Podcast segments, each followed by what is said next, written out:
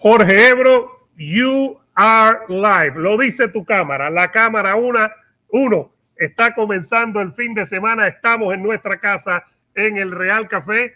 Muchas cosas de qué hablar, Jorge Ebro. Cuando tú ves que yo me miro para lado, es que la cámara 2 me está llamando. La ¿Cuántas cámaras tiene Hay tu cuatro cámaras. Una acá, que es la 3, y esta que está arriba. Eso es para ver, sí, es como behind the scenes, detrás de, de escena.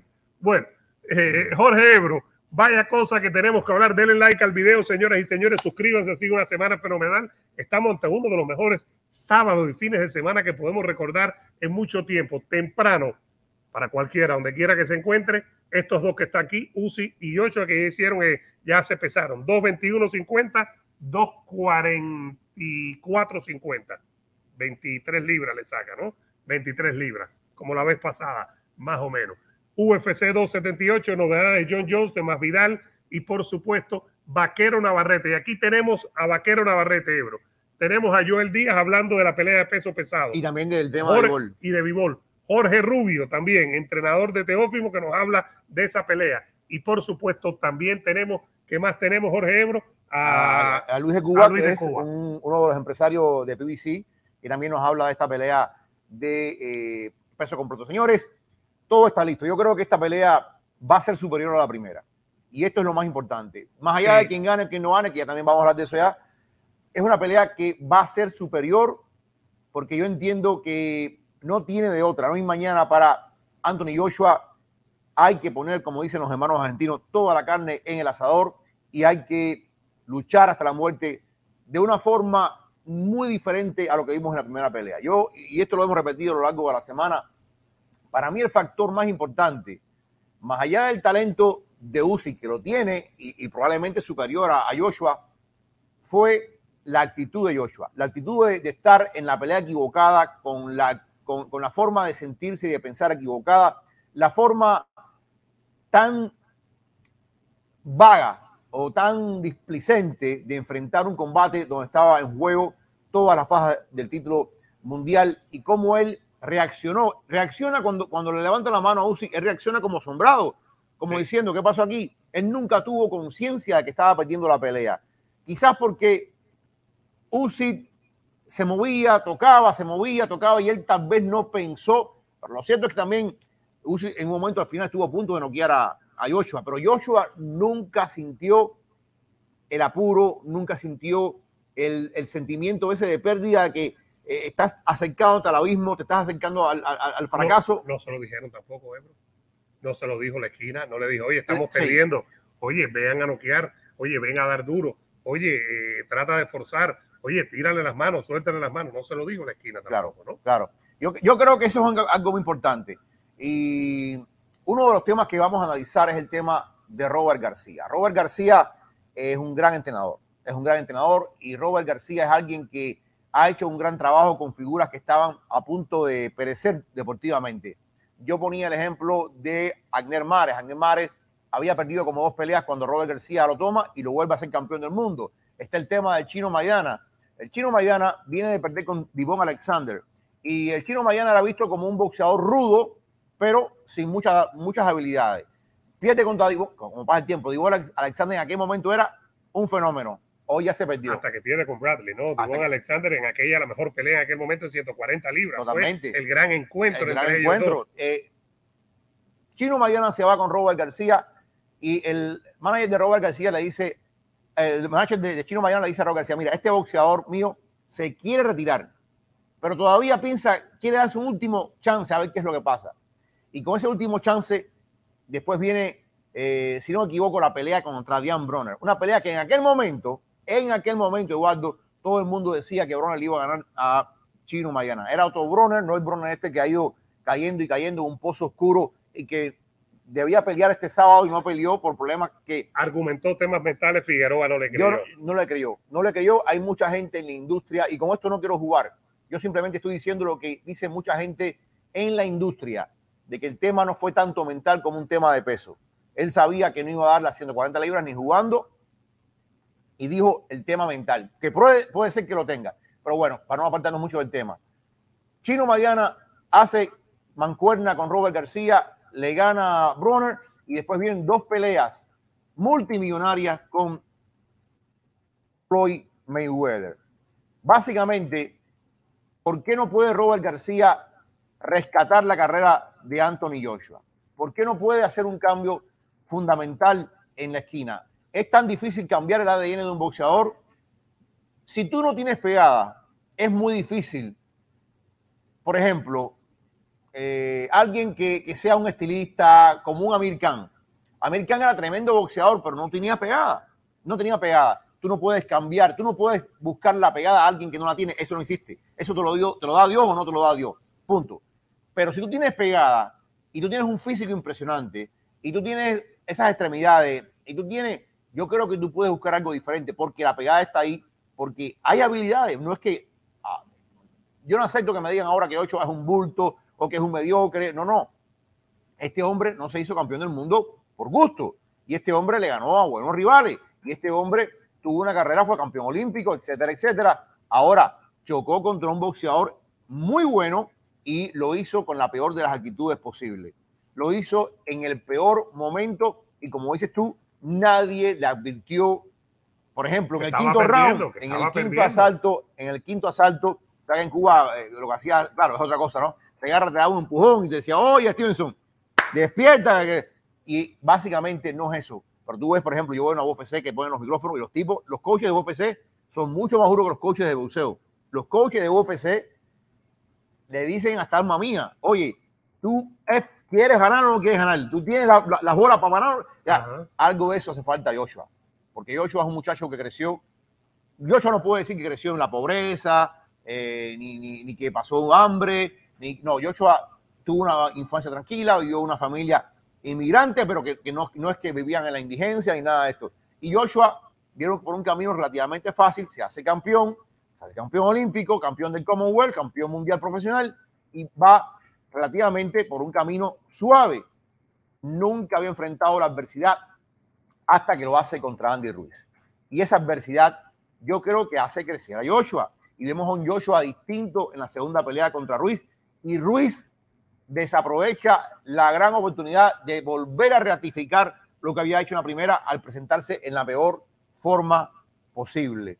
La gran diferencia entre Ruiz, eh, por cierto, no sé si viste la visita que le hizo Wilder a King Kong. Sí, claro, eh, estaba hablando con la prensa y llegó Wilder a apoyarlo. me, me, da mucha alegría eso. Pero bueno, esa es otra historia que viene más adelante. Uno de tus incidentales. Sí. Es bueno, pero estamos hablando del peso completo, estamos hablando, hablando del peso completo y creo, y creo que es válido, es válido. Bueno, Kong pelea el 4, eh, una semana después pelea Wilder día 10, ¿no? Wilder. Eh, 19. No, no, Wilder es en octubre. En octubre. En octubre. Eh, 15 de octubre, 15 de octubre. En octubre. En octubre. Eh, y entonces yo creo, yo creo que, sin duda alguna la pelea va a ser mejor. Va a ser mejor porque creo que Robert García no le va a permitir esa actitud displicente a Anthony Joshua. Robert García va a estar encima porque Robert García sí no come cuento. Y Robert García no tiene nada que perder y mucho que ganar. Robert García decía ayer que era la prueba más dura de su carrera y que si ganaba Joshua era el triunfo más grande. O sea, cuando tú tienes a tu hermano y tú vas campeón en cuatro divisiones, ¿no, Mikey? Y, y, tú dices que esta victoria puede ser superior a cualquiera de tu hermano, te das cuenta de la importancia que Robert García le ha dado a esta pelea dejó todo atrás en, en en California. Tenía a, a, a Jesse Bar Rodríguez y fue y lo, lo ese, eh, hizo la pelea con él porque ese es uno de sus pupilos. Pero sí, sin duda, es, te da idea de la grandeza también de Joshua, de esta pelea de Usyk y del peso pesado, del impacto que puede tener de ganar eh, Joshua. Tú te imaginas eh, Robert García, este entrenador mexicano que es buenísimo. Y aquí vamos a ver a Joel García ahora pero te imaginas a, a, Joel, Díaz. a Joel Díaz. Es lo mismo que le pasa a Joel Díaz con Vivol y Canelo. Es parecido, Eduardo. A Joel Díaz nadie le da un, un crédito todo el mundo. O sea, Eduardo, el que ponerse eh, ante la pelea de Canelo. Yo creo que tío siempre dijimos que iba a ganar Vivol, pero mucha gente pensó que iba a ganar Canelo. Totalmente. Entonces, yo creo que. Bueno, para... yo, yo pensé que iba a ganar Canelo por decisión. Sí, sí, dijimos tú también, Ebro. No. Que ganaba, tú no dijiste sí. que ganaba Vivol. No, no, no, no, Ebro, Ebro, Ebro. Es verdad, no tiene razón. Vamos, tiene vamos por partes. Tiene razón, tiene razón, tiene razón. No, no, no, Ebro se sí, me monta sí, ahora sí, en el tren de los ganadores. Es verdad, no, me da culpa, me da culpa. Denle like y déjenle su comentario. Aquí estamos en el Real Café. Es verdad que pensamos que iba a ganar Canelo.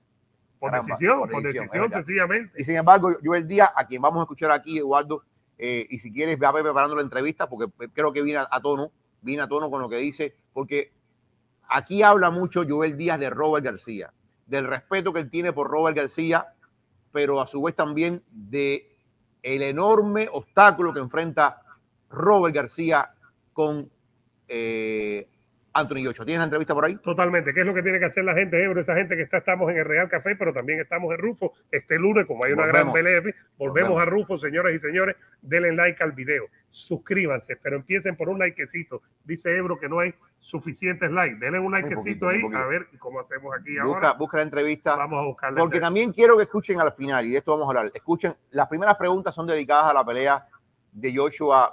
¿No? No, no, no, ya, ya. ya.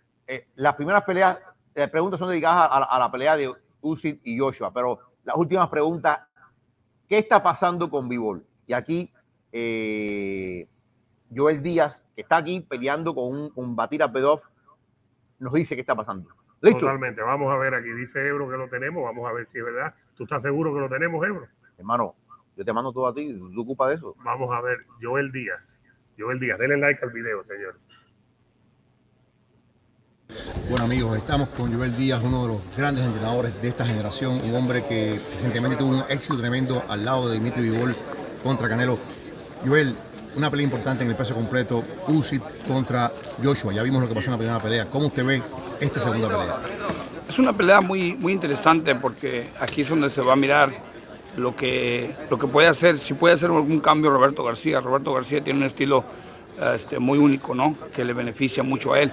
Ahora este, vamos a mirar si Joshua este, va a combinar este, la, estrategia y obviamente la- las instrucciones de Robert García.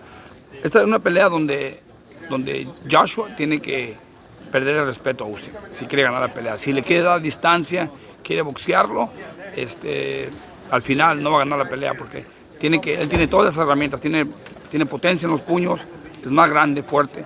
Tiene que ir sobre Usyk para poderle ganar. Tiene que perder el respeto y ir sobre la victoria. Básicamente, se puede cambiar un boxeador, Joel, se puede cambiar el ADN porque usted ha dicho una cosa que no era Joshua. Joshua es un boxeador ortodoxo que va mar- marcando el jab, utilizando con más calma. ¿Se puede cambiar, se puede acelerar ese ritmo? Claro que se puede cambiar. Se puede, todo, todo se, se hace en los gimnasios, ¿no? En el gimnasio se, se, se hace el plan de pelea, se trabaja para el plan de pelea, pero al igual, psicológicamente tienes que, tienes que, tienes que integrarle al peleador esa confianza donde hey, tienes, la, tienes todas las, las herramientas para ganar, nomás que tienes que confiar en ti mismo. Si no confías en ti mismo, obviamente no vas a ganar. Y en esta, en, en esta ocasión, Usyk a la distancia, boxeándole, le vuelve a ganar a Joshua si Joshua no se decide a buscarlo. Si le pongo, como digo yo, un puñal en el pecho, ¿quién gana la pelea? Yo, no, no, no, es fácil. La pelea para mí la gana Usyk, porque, porque Joshua ya no, psicológicamente no, no, no quedó bien desde la primera derrota de Andy Reese. Y la última pregunta, ¿por fin vamos a ver la pelea de Bivol contra Soto Ramírez? Ah, pues no sabemos, eso, eso es base a las negociaciones, ¿no?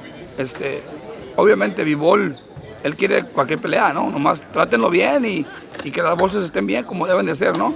Porque la gente no sabe lo que es el negocio. A veces hay peleas, hay peleas que se le han ofrecido a Vivol, donde las bolsas son más grandes que las bolsas que le están ofreciendo para pelear con, con Zurdo Ramírez. Y todo es negociaciones, ¿no? Vivol está dispuesto a pelearle a cualquiera y Zurdo no es una excepción. Y Pero que para, como- como para, que es ga- ahora. para ganarle a Zurdo no es un, no es un problema. ¿no? Vivo le gana. La cosa es que, que todo esté bien ¿no? y que los traten bien como peleadores y, y, que, y que le den el respeto que se merece después de la última victoria. Señores, Joel Díaz, gracias maestro por sus palabras. Claro sí.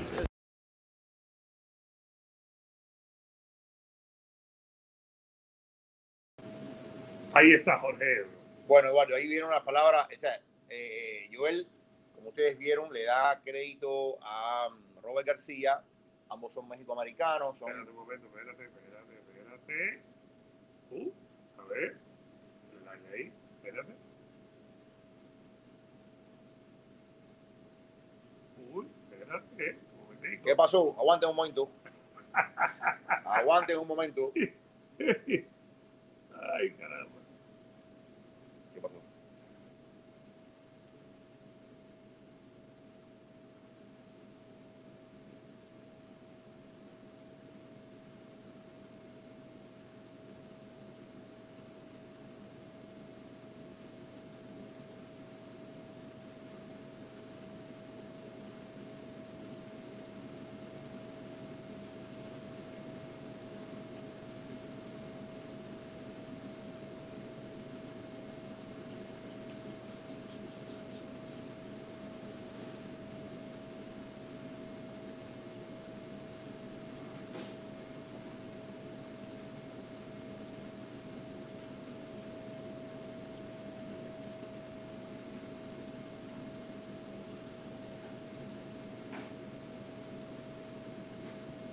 Bueno, ahora creo que sí, Jorge Ebro. Ahora creo que sí. Ustedes nos dicen, señoras y señores, ahí estamos. Vamos a ver. Bueno, eh, ¿qué, ¿qué pezuña metiste ahí, chico? No sé, no sé, no sé, Jorge Ebro. No sé, no sé. Vamos a ver, espérate un momento aquí. Tenemos esto. Eh, a ver, hacemos así. Hay un eco. Lo resolvemos aquí. Y en este hacemos así. Y ahora aquí.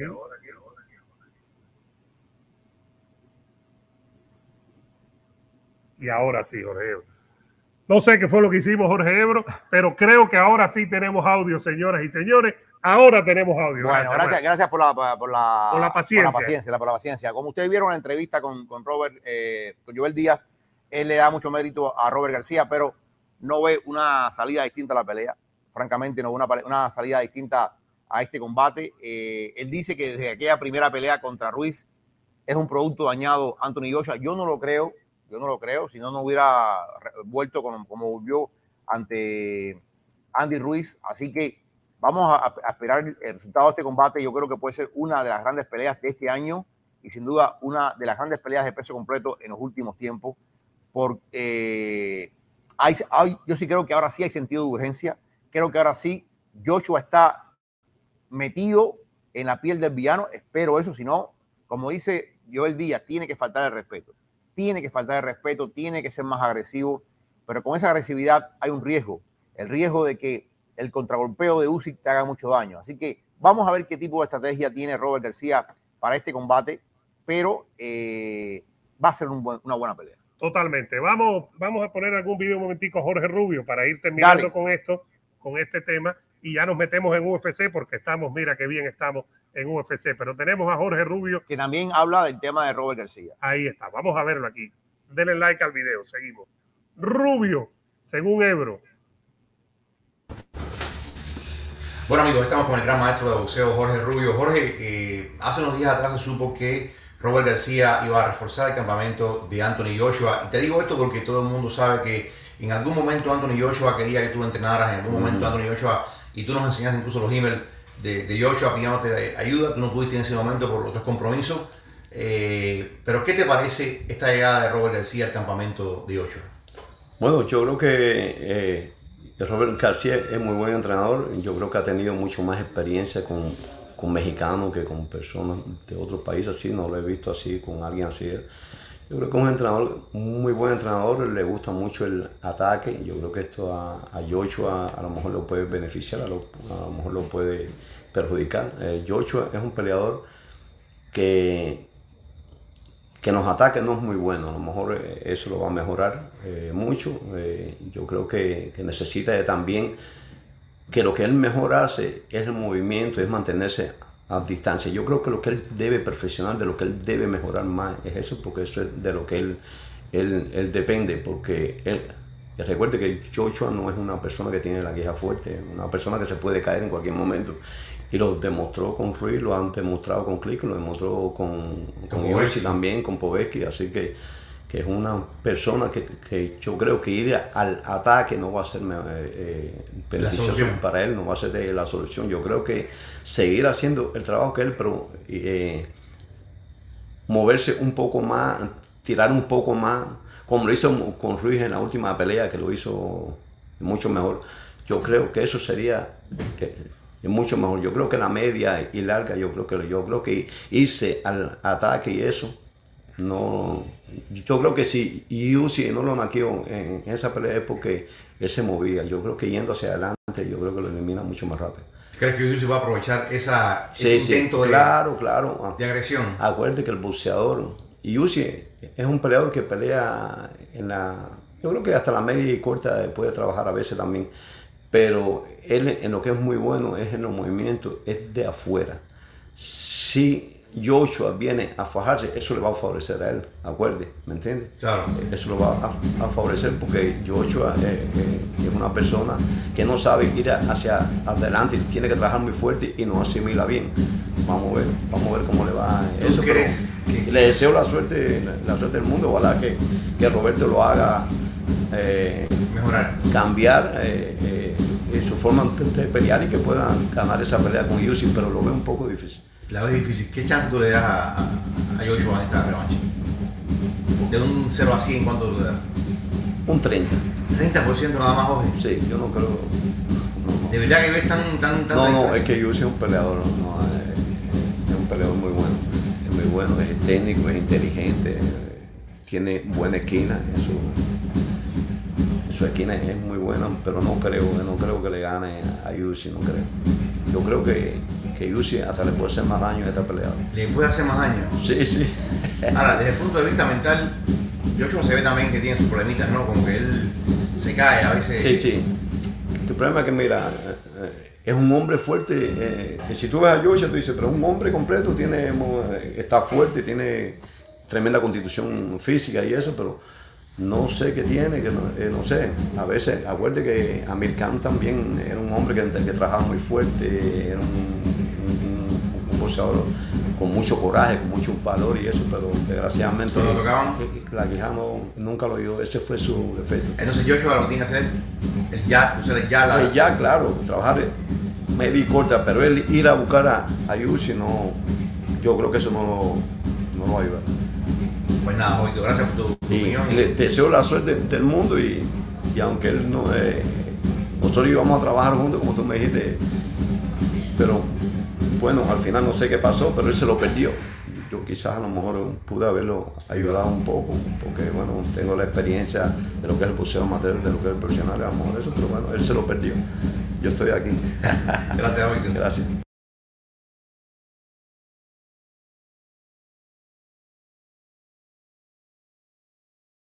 Esa es tu cámara, Jorge Ebro. Y ese es tu micrófono. Ahora sí te estás oyendo y te estás oyendo bien. Sí, Y mira esto, dice que no, pero ¿por qué me hace esto? A ver, ¿por qué, por qué hace esto? ¿Qué es esto? Ya venimos. Mira esto, Ebro. Mira esto. Espérense ahí. Cada vez que hay una cosa. ¡Ah! Oye, bien.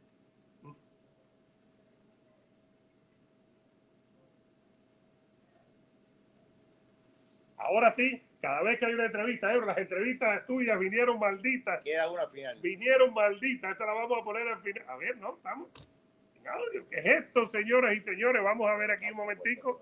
No puede ser, a ver, a ver, a ver, sí, sí, ahí estamos. Ahí estamos, estamos bien, ahí se está escuchando. eh. Ay, Dios mío, Dios mío, Dios mío, Dios mío. Bueno, Eduardo, eh, las palabras de Jorge Rubio. Jorge Rubio acabado de llegar del campamento de Teófimo López. Eh, Jorge fue importantísimo en ese campamento, créanme, créanme, créanme, créanme. Y, y Jorge va a seguir trabajando con Teófimo. Yo soy testigo, yo vi los emails de eh, Anthony Joshua pidiéndole a Jorge que se uniera a su campamento. Eh, antes de la primera pelea de, de Andy Ruiz, él le dijo, profesor, yo lo conozco porque eh, Jorge Rubio ha trabajado con Luke Campbell, ha trabajado con eh, eh, eh, Hey, ¿cómo se llama este Hey, que fue campeón crucero de Inglaterra? Eh, se me olvida el nombre ahora. Eh, ha trabajado Eh, David Hyde. David Hyde, David Hyde. ha trabajado también con eh, Amir Khan. Ese Jorge es muy conocido en Inglaterra. Trabajó mucho con la gente de NTK que se le rompa el carajo.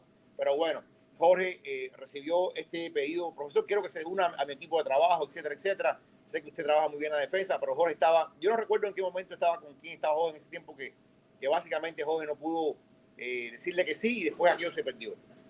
Básicamente, ustedes ven cómo en la comunidad del boxeo, y más adelante tenemos otra entrevista más, cómo en la comunidad del boxeo es abrumadora la creencia de que Joshua no puede hacer mucho.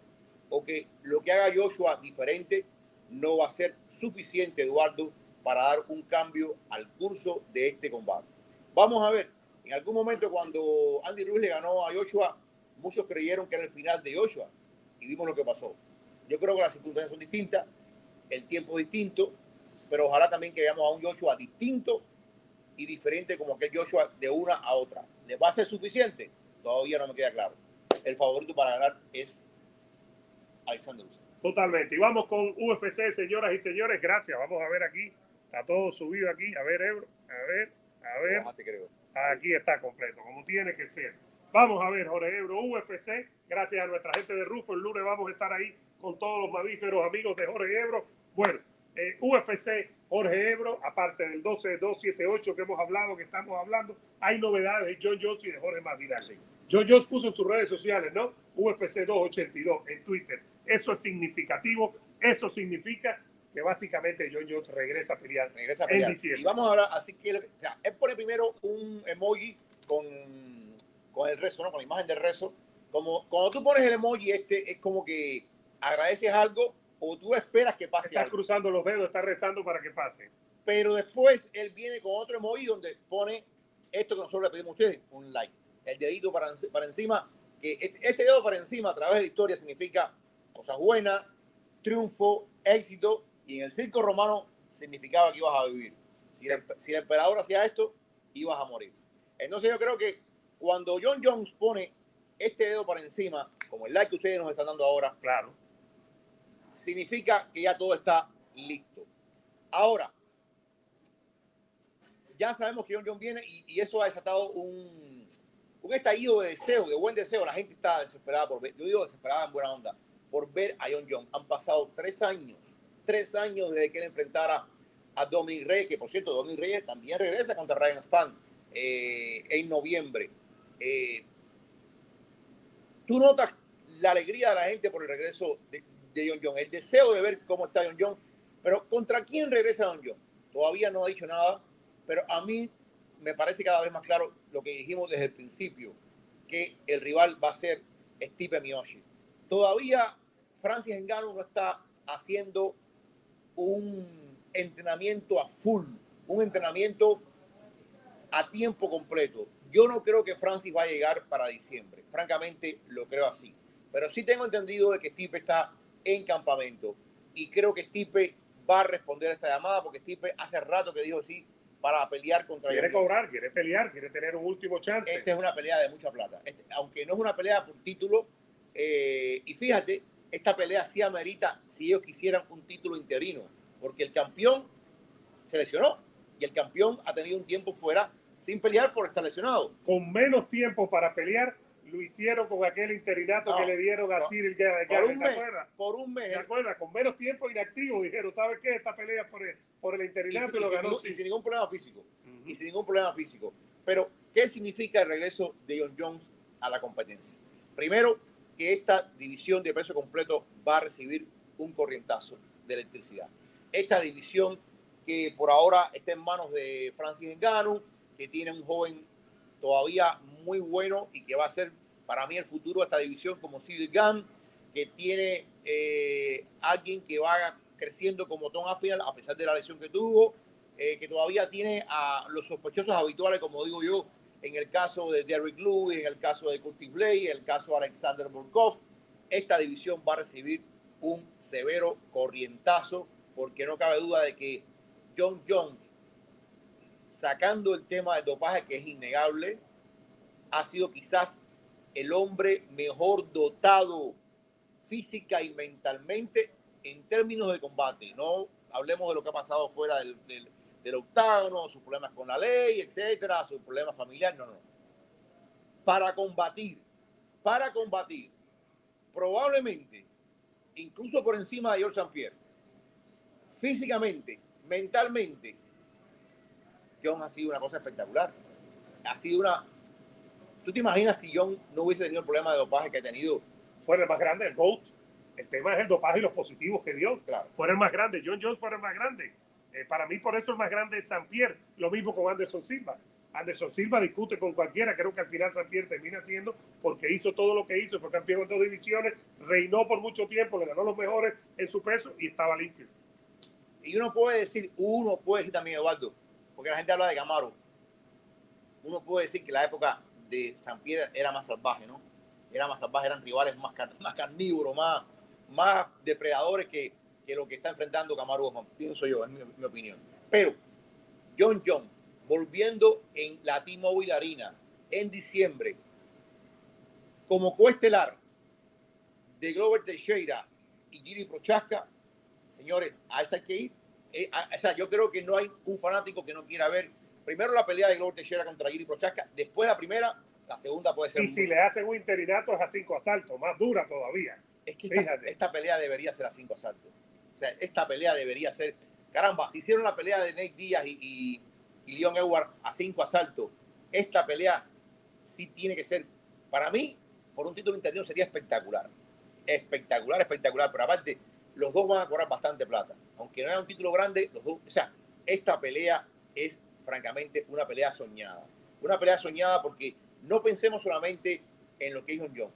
Pensemos en los enigmas que tiene este subidón de peso para John Jones. Un hombre que peleaba en 205 libras, ahora está pesando 260 libras, me dijeron. ¿Cómo se va a traducir eso que John Jones tuvo en el peso ligero pesado a el peso completo? Va a tener el poder, va a mejorar el poder, es masa muscular o hay grasa ahí, va a mejorar las habilidades, los movimientos. ¿Cómo se va a ir a desenvolver cuando enfrente a un gigante de la talla de Francis Ngannou? O como enfrente a un tipo muy completo, posiblemente el, pesado más completo de la historia en alguien como eh, Steve Miocic. Y sabemos que lo, lo, que ha hecho fue Emelianenko, sin duda alguna. Yo no tengo problema con eso. Pero Steve Miocic dentro de la UFC ha sido el mejor. Eso creo que nadie está eh, en desacuerdo con eso. Y Steve Miocic, a pesar de tener 39 años, sigue siendo un hombre, bueno, perdió porque con un golpe de gano se va cualquiera, pero es un hombre... Sigue teniendo una pegada, fue el hombre que pierde con DC, después lo noquea, es decir, es una pelea que estaba perdiendo, siempre tiene esa brutalidad en sus puños. Yo creo que lo que hay que ver en el caso de John Jones, antes de meternos en más Vidal, eh, yo creo que en el caso de John Jones, eh, Jorge Ebro, lo que tenemos que ver es cómo está para el peso pesado. Cómo está la velocidad, cómo está la fuerza, cómo está la lucha, cómo está el poder ir cuerpo a cuerpo contra la cerca, contra un pesado, porque Miocic es pesado natural. Esto es un animal, este croata es un animal, es un animalón. Y lo otro, y lo otro, yo sí creo, o sea, no se cumplen todos los casos y, y se manifiesta de forma muy diferente de uno a otro guerrero, pero yo sí creo en el ring rust, yo sí creo en el óxido del gimnasio, yo sí creo que cuando tú te vas mucho tiempo de los deportes de combate, después cuesta trabajo. Hay casos que no, hay casos donde el descanso es bienvenido, pero yo no creo que sea el caso de John Jones. John Jones no es que haya recibido un castigo tan grande, ni que de pronto las palizas aminoraron su cuerpo, no, yo creo que John Jones siempre supo resolver generalmente todas sus peleas sin mucho daño. Eh, yo no recuerdo haber visto muy cortado a John Jones en su combate, eh, porque tenía esa forma de moverse de no ser golpeado. Básicamente no lo golpeaba. yo, yo creo que en el caso de John John hay más riesgo que beneficio por esos tres años fuera. Dicho esto, vuelvo y repito, es un animal. En el caso de Stipe, probablemente el tiempo fuera le vino bien porque el nocao de Francis fue brutal. El nocao de Francis lo puso a dormir. Esos, son de esos nocaos que tú no olvidas, que alteran una vida, que alteran una carrera. Al final, Stipe está al borde ya de lo último que le queda. Una derrota estrepitosa contra John Jones, conociendo que Steve pelea una vez por año, ¿eh? una vez por año, que, que su cuerpo eh, ya a esta edad requiere de más tiempo de recuperación. Si Steve pierde contra John Jones, yo creo que es lo último que vimos, Salón de la Fama sin duda alguna. Y John Jones, si le gana a Steve, pues nada, señores, todo quedaría listo para la gran pelea contra Francis Engano. Francis Engano digo que va a estar listo entre enero y febrero. Así que ustedes se imaginan si John John pelea en diciembre, entre marzo y abril, una pelea unificatoria entre un campeón interino y un campeón regular o retador número uno contra el campeón regular. En cualquier caso, yo creo que sería espectacular, siempre y cuando, Eduardo, a mí esto no me queda claro el tema de las negociaciones, porque como Francis Engano se mantiene de campeón, yo no sé si, si es como en el boxeo, porque en el boxeo, mientras tú seas campeón, tienes que seguir defendiendo. Claro. Eh, con la compañía que estás, no puedes irte, no puedes romper contrato, a no ser que sea Canelo Álvarez. Canelo Álvarez, que, es otra cosa. Pero, eh, asumiendo que el contrato hoy entre Francis y la UFC no está vigente, y yo sí creo que está vigente, yo sí creo que está vigente, porque el otro día Francis estaba quejando de que vino una compañía de criptomonedas a hacerle una, una oferta de un millón de dólares y él no pudo aceptarla porque la UFC está asociada con Crypto.com. Entonces, ya vengo ya, Jorge. Dale. Si él no pudo aceptar, y yo voy a comenzar a hablar de, de, de dale, dale, dale. Eh, si él no pudo aceptar esta pelea es porque todavía está bajo contrato de la UFC. Bueno, señores, like, muchos likes, muchos likes, muchos likes, muchos likes, porque seguimos hablando de lo que nos gusta de los deportes de combate. Ya vamos a hablar.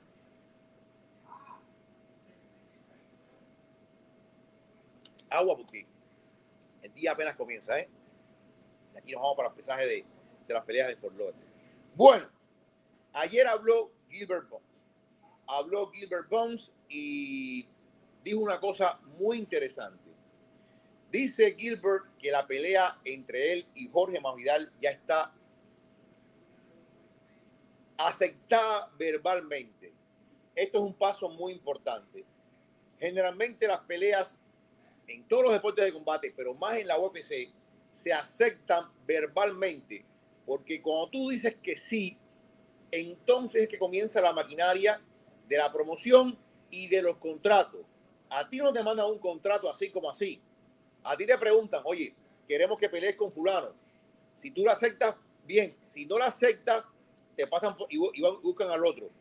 En este caso, lo que está diciendo Gilbert Bones es que la UFC ya se acercó a los dos y a los dos les propuso esta pelea y los dos dijeron que sí. Pero fíjense cómo cambia la cosa. Una cosa es lo que decía anteriormente Gilbert Bones, que decía, yo quiero pelear con Jorge Masvidal. Ese es un deseo de Gilbert Bones y un deseo que él le puede pedir a la UFC. Hey, UFC, yo quiero pelear con fulano. Como pasa al final de cada combate que Daniel Comiel o el que sea le pregunta, ¿contra quién tú quieres pelear? ¿A quién tú estás llamando para pelear? Y ahí dice, no, yo quiero enfrentar a fulano, quiero enfrentar a Mengano.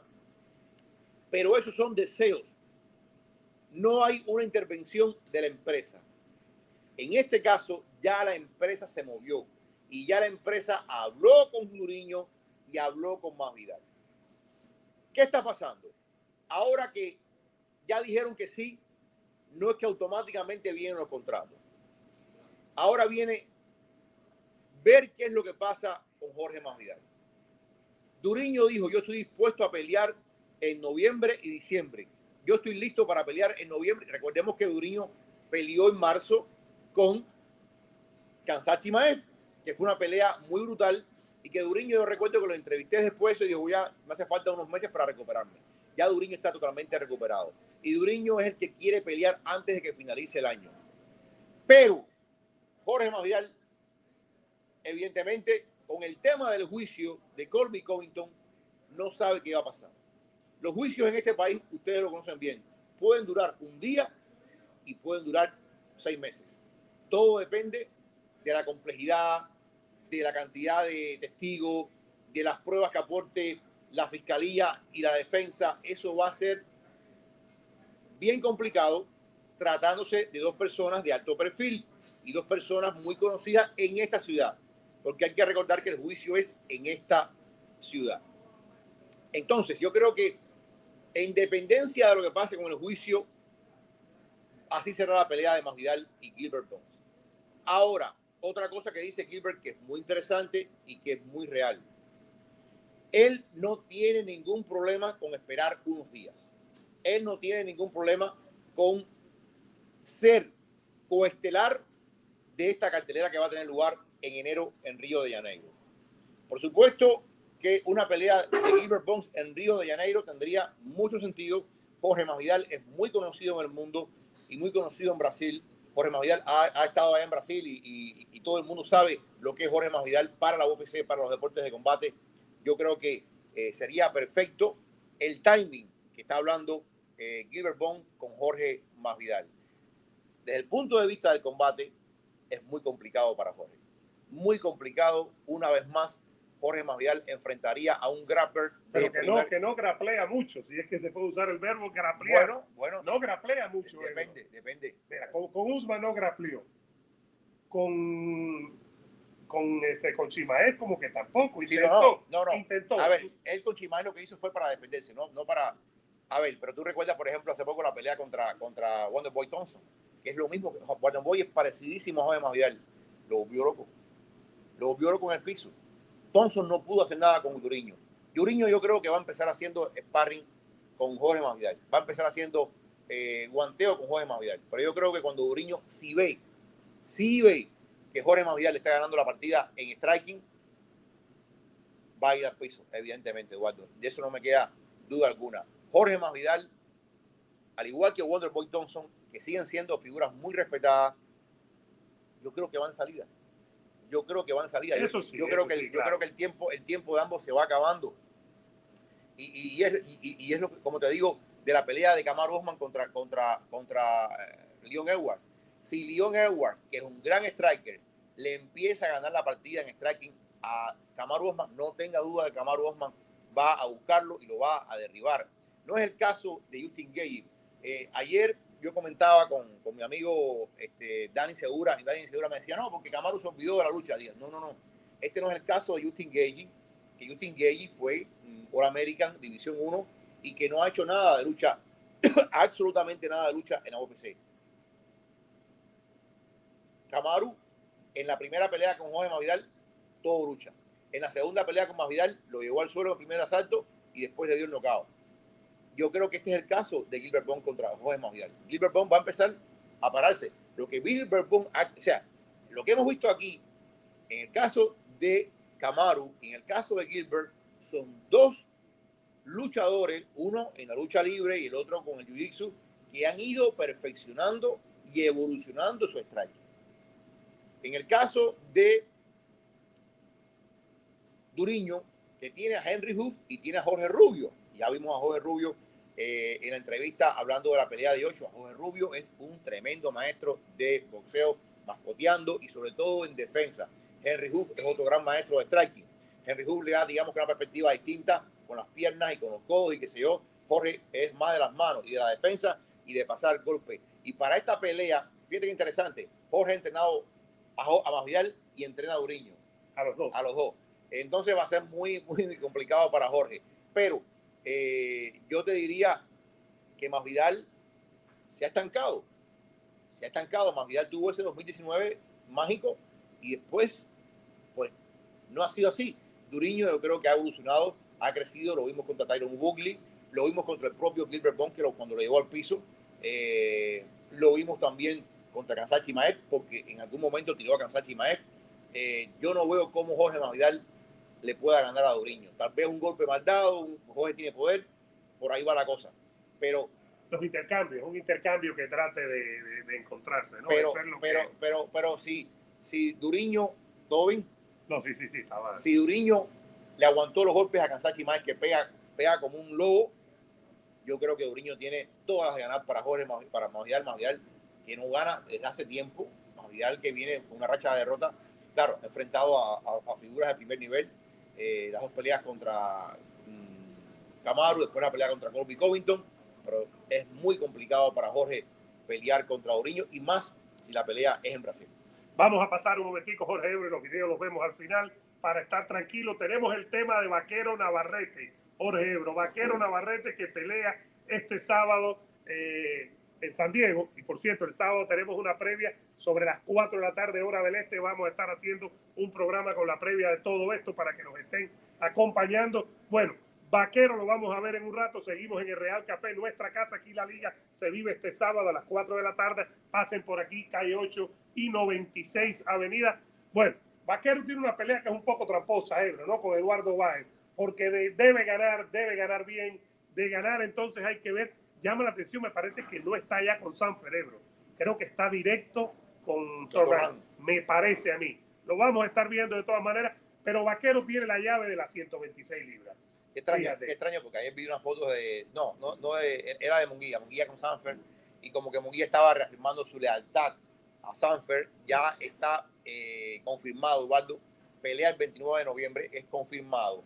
Lo que no se sabe todavía contra quién. Se habla de John Ryder, pero todavía no hay nada seguro. Pero sí ya reservaron la pechanga arena, está muy, muy popular la pechanga. Allá en San Diego, ahí peleó Dominic Cruz ahora con Chito, ahí ha peleado que, eh, eh, Vaquero y van a pelear así. Y entonces eh, Munguía regresa el 29. Vamos a ver contra quién.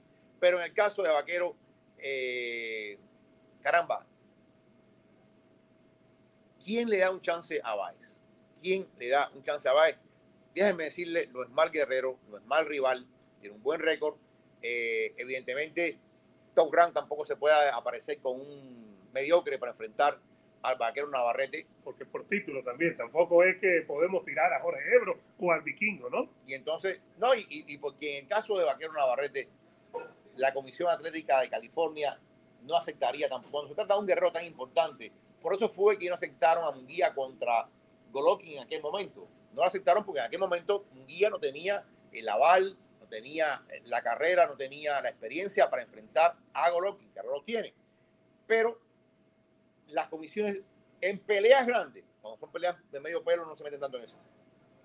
Pero en peleas grandes, ellos impiden, cuando ven que es demasiada la diferencia, ellos impiden esa pelea. Y en este caso es una pelea válida para el vaquero. Pero el vaquero debe salir adelante en este combate. Eduardo Vaquero eh, lleva tiempo descansando. Su última pelea fue aquí en Florida.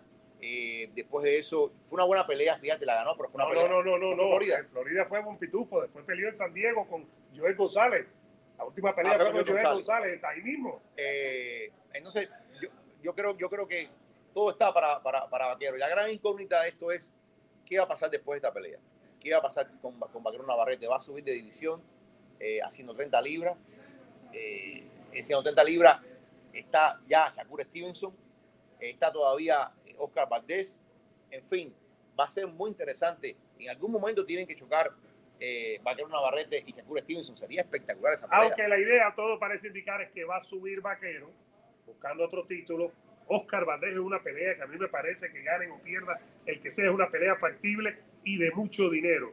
Subiría Vaquero, pero Shakur también, a 135 y se convertiría en protagonista. Porque Pero imagínate, es que Torran, a Ebro, Ebro, Torran tiene a Jaime, tiene a Lomachenko Shakur- y tendría a Shakur. pero Shakur apenas ha hecho vida en 130. Sería un paso, un paso muy breve. Está bien, buscando más títulos, pero Torran tiene tremendos ligeros. Torran, repito, tiene a Lomachenko y tiene a Heidi. Pero tú no crees, a ver, esto ya que ver, tú no crees que para Shakur sería mejor, digo yo, enfrentar a Vaquero en 130 que no a los machingos en 125. Depende del cuerpo de Shakur. Yo creo que le gana a los dos. Yo creo que le gana a los dos. Pero Ya, yo, Vaquero, no, yo no creo que Shakur ahora le gana a los a. Lomachenko no le gana. Ahora, a- en este momento. Ahora, dígame hoy, que Oh. peleen ahora en octubre, no. no.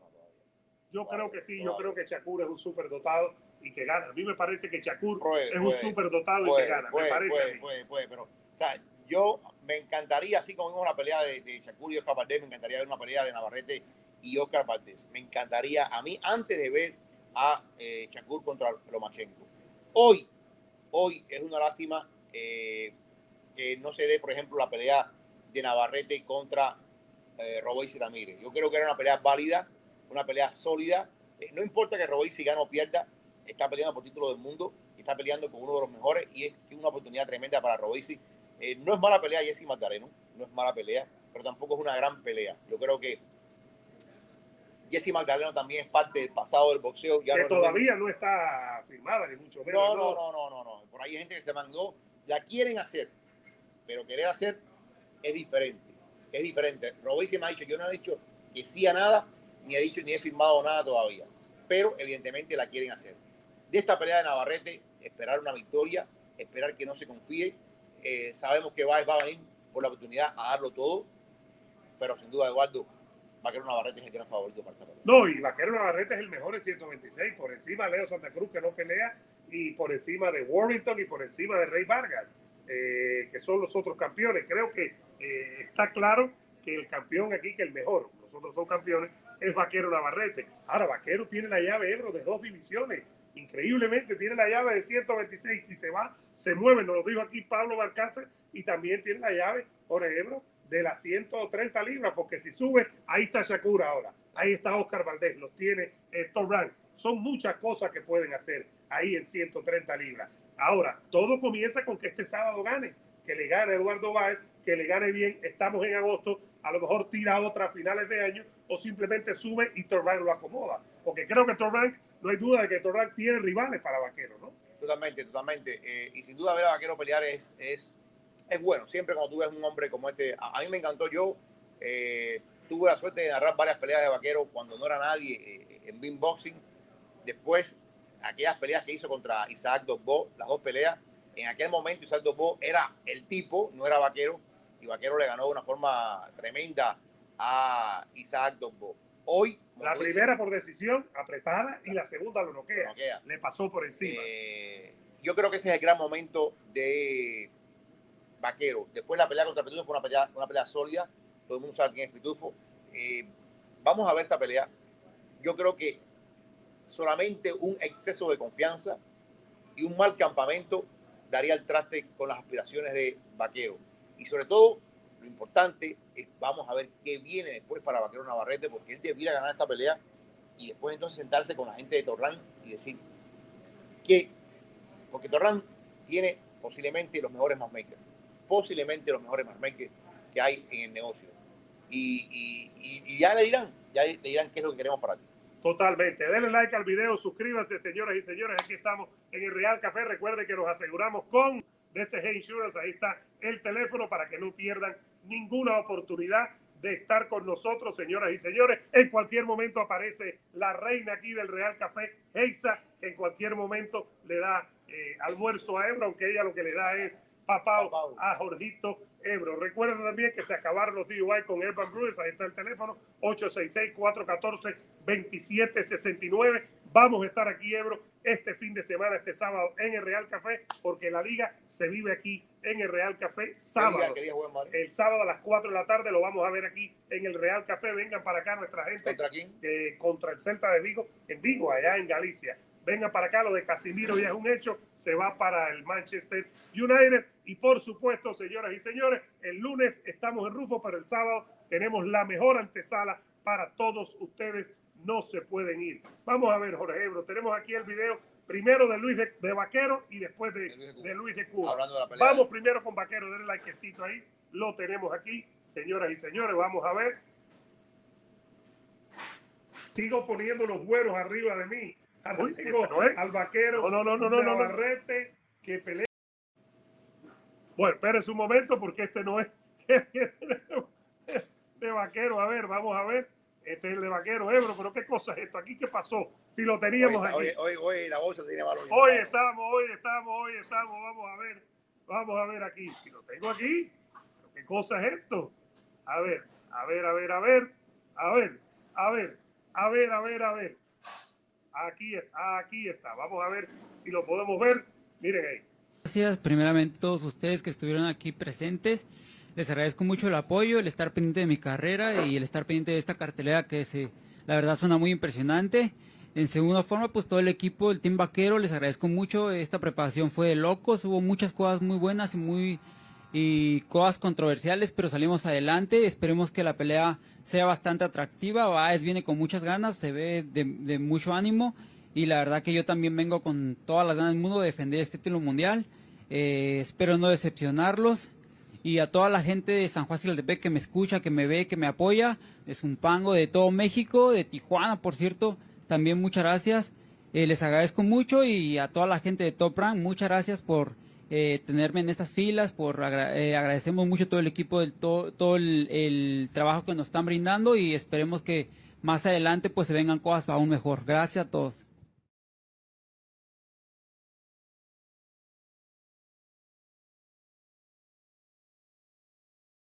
Bueno, señores, estamos con una de las personas que más sabe de boxeo, 50 años de boxeo, una carrera espectacular y también sabe mucho del peso completo. Luis, tu opinión sobre la pelea de Anthony Joshua y Alexander Usyk. Ya vimos una primera pelea donde Usyk ganó ampliamente. ¿Cómo tú ves la segunda pelea? Bueno, yo creo que esta pelea básicamente va a ser una, va a seguir igual como la fue la última. Yo creo que Usyk es un hombre que cuando entra en, rhythm es muy difícil de ganarle. Yo creo que Robert García como entrenador de Joshua le va a ayudar mucho a ser más agresivo, tirar más golpes temprano en la pelea. Eh, le veo más chance en esta pelea por Robert García porque va, va, va, va a poner mucho más presión de que puso la última pelea. Pero entiendo que si Yusek, tú sabes, entra en, ritmo, yo creo que va a ganar igual que ganó la última vez. Creo que él está bien motivado por lo que está pasando en Ucrania, eso le a dar más, más, todavía más armas para pelear y ganar. Y Yusek es, es un, peleador excepcional, le ganó a, un peleador mío, a Garcia, en la Serie Mundial de Boxeo de Muhammad Ali, yo estaba ahí en vivo en Moscú. Es un excelente eh, peleador, eh, boxeador, es un tipo que, sabe pelear las tres distancias.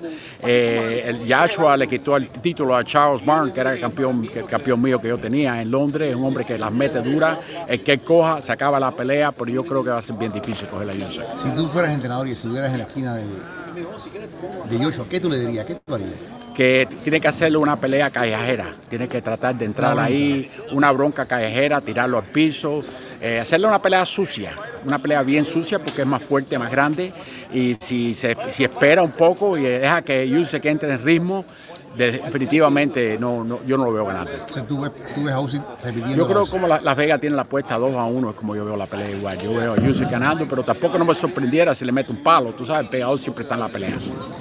Otro boxeador muy cercano también a ti, con tu BC. Wilder, regresa Wilder contra Lenny. ¿Cómo tú ves esa pelea? Bueno, eh, eh, yo creo que Charlie Fink es un hombre bien inteligente, eh, cogió a Helenius por una razón. Eh, creo que Wilder que le da, que le da se va. Helenius es un hombre fácil de darle, eh, hizo tremendas peleas con Kanaki, le tenía el número de Kanaki, que yo pensaba que era un hombre bien difícil de ganarse, pero tenía el nombre de, el, no- el nombre de Kanaki y se lo ganó dos veces. Y eso le, dio la oportunidad de pelear con, con Wilder. Pero también Wilder cogió muchos golpes en las peleas con Fury, cogió muchos golpes. Yo estuve en la última pelea de Fury Wilder y recibió mucho castigo en esa pelea. Algunas veces uno nunca es el mismo después de tanto castigo. Y la última pregunta. ¿Tú crees en el retiro de, de- de Fury o piensas que Eh, yo creo que de- definitivamente él está viendo a ver lo que va a pasar en esta. Si Joshua gana, es una de las la pelea más dinero en la historia del boxeo. la, la pelea de más dinero en la historia del boxeo? Historia del boxeo, sin duda. Tú sabes, van a ver, si vendieron 95 mil eh, personas para la última pelea de, de Fury, imagínate lo que va a hacer Joshua con, con Fury. Pueden vender 95 mil tickets, pero a, pra- bien a unos precios más, más grandes. Oye, gracias Luis por tu opinión. Gracias, gracias, Jorge.